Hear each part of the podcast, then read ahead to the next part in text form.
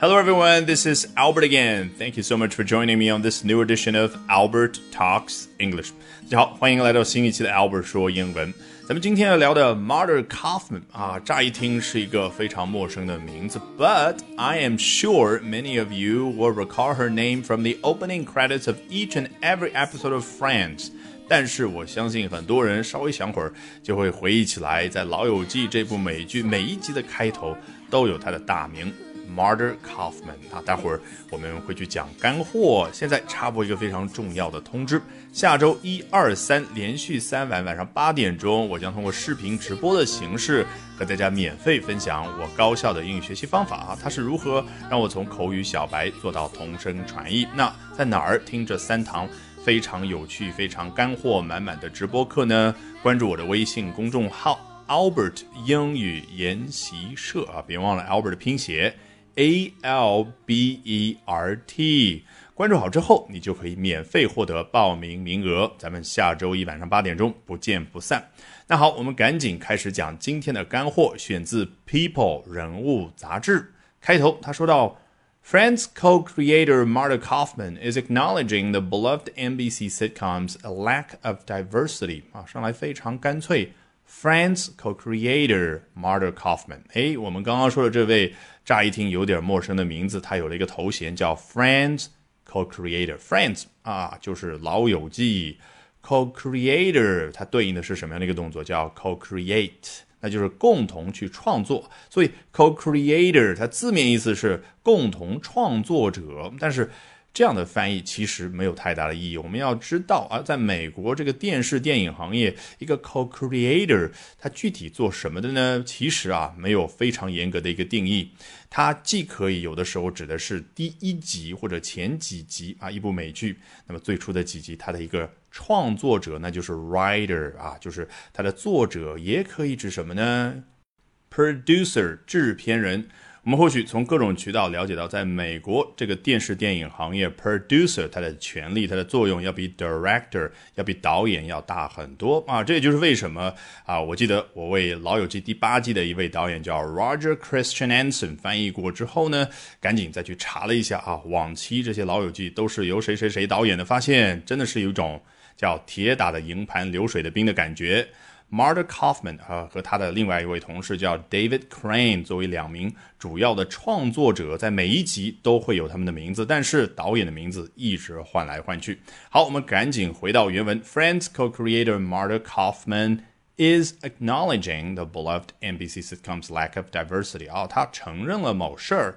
Acknowledge 在这儿就相当于 admit d m i t 那个词啊，承认了，承认什么东西呢？The beloved NBC sitcoms 啊，居然不是要说这部美剧，而是这部美剧的 lack of diversity 多样性不足。我们先把 diversity 这个词讲一下。提到气候变化的时候，哈，很多的大人物都会说。biodiversity 啊，就是在 diversity 前面加三个字母 b i o 啊，小小的一个前缀一样的，它指的是什么？biology 生物方面的。那 biodiversity 指的就是生物多样性。那你觉得这儿说的是这部美剧当中生物多样性不足吗？当然不是，而是种族多样性。这在美国可是一个非常敏感的话题，所以。Diversity 这个词越来越频繁的使用，因为什么呢？它是一种隐晦表达。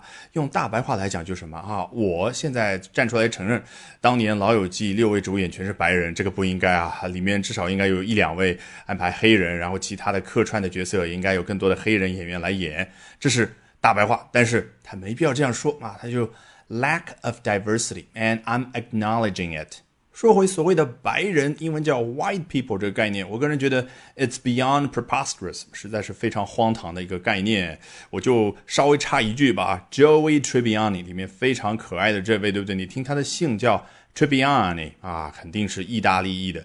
你知道意大利的移民当年刚到美国的时候，不被德裔和英裔的人所承认为白人，他们不被认可为白人。